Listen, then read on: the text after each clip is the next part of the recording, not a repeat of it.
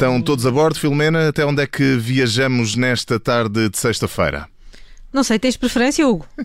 Eh, se calhar eh, damos uma voltinha até ao outro lado do Atlântico, pode ser? Não. Não? Não, nunca te faças vontades. Caramba. Vou para uma das minhas cidades favoritas, vou-te já dizer, é Florença, mais uma hora. Nunca lá estive. Não? Não. Vais lamentar para toda a vida se não fores. Em breve. Pronto, então, mas vou-te dizer que isto da tecnologia está a chegar a todo o lado e chegou uh, até à famosa estátua do David do Miguel Ângelo, é uma das obras de arte mais famosas do mundo e tens de ir a Florença para ver. Uh, ela retrata o herói bíblico David antes de matar o gigante Golias e agora, 500 anos depois, uh, após ser criada, está na vanguarda da inovação digital porque tem uma réplica exata em impressão 3D. Mas uma réplica, o original não, não é melhor?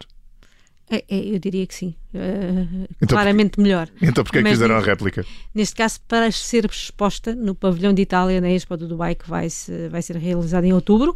Ela foi feita por investigadores do Departamento de Engenharia da Universidade de Florença, usando tecnologia de ponta, do melhor que há. E enquanto o Miguel Ângelo parece que demorou pelo menos três anos a fazer a estátua, eles levaram apenas quatro meses para criar esta réplica, que é a mais fiel de sempre. Uh, tiveram feito construir um tripé especial para digitalizar a escultura, que tem 5 metros de altura. Fizeram milhares de leituras digitais, que é preciso fazer para fazer aquelas réplicas. Ela é feita de resina acrílica e pesa menos de um décimo da escultura de mármore, tem 5.500 quilos. Uh, e foi impossível encontrar uma impressora 3D suficientemente grande para produzir a estátua inteira, por isso a réplica foi dividida em 14 peças uhum. e depois aquilo é tipo puzzle montado à mão por restauradores que percebem do assunto, não é? especializados, e que depois retocaram aquilo no final com cola e pó de mármore para ficar mesmo igual. Eles acham ainda por cima que com a Expo no Dubai, uh, sobretudo visitantes uh, asiáticos e árabes, vão, vão querer depois ver a estátua original em Florença, porque em Florença o número de visitantes com a pandemia caiu 81%. Como em toda a Europa dramático. Continuamos na Europa agora, não, não é, Filomena? Ainda te mantenho na Europa. Mas esta vou dizer que foi, digamos assim, terrível. Vamos para a Alemanha, é também mais uma hora. A Alemanha já fui.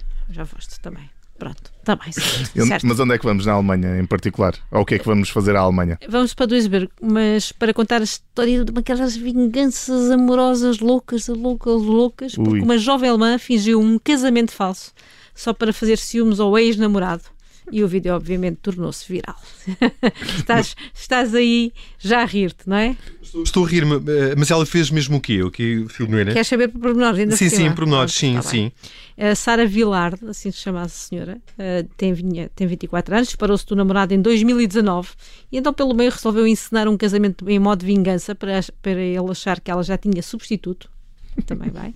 Então pagou um ator para fazer de noivo comprou um vestido, alugou uma quinta, convidou os amigos para a cerimónia falsa, portanto houve direito a tudo. Toda uma produção. Toda uma produção. Partilhou tudo recentemente num vídeo no TikTok, lá está a, famosa rede moderna.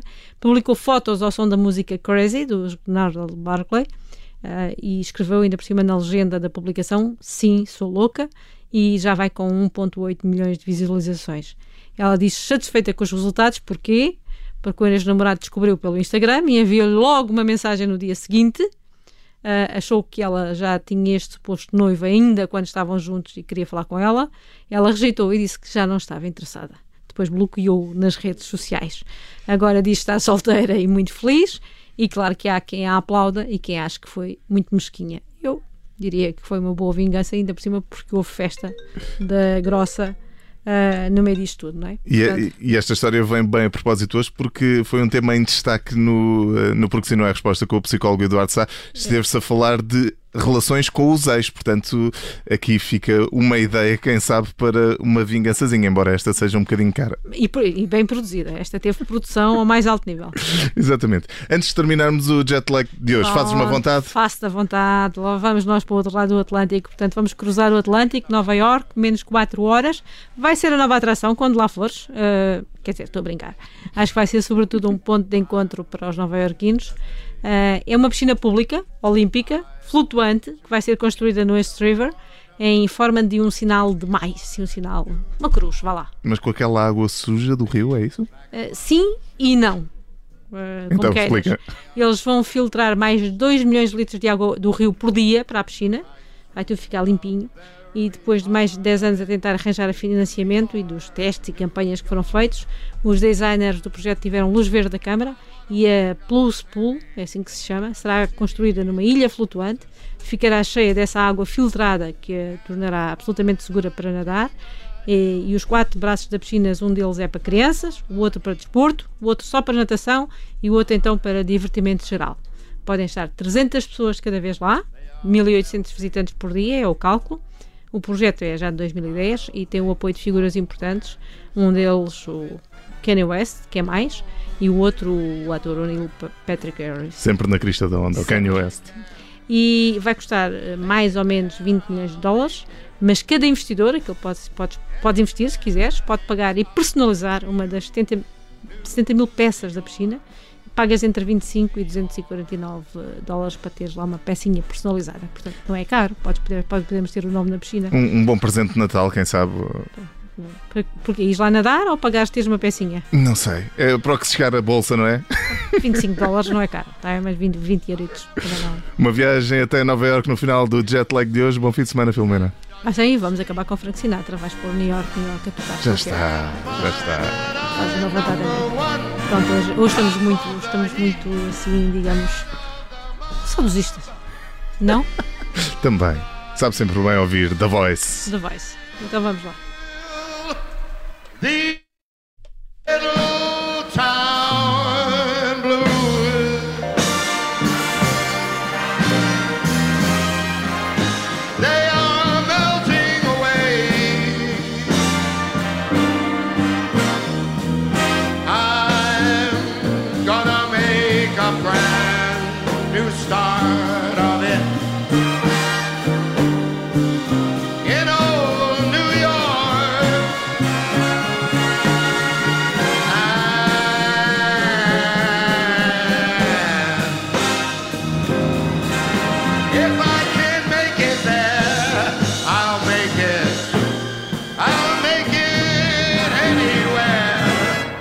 It's up to you.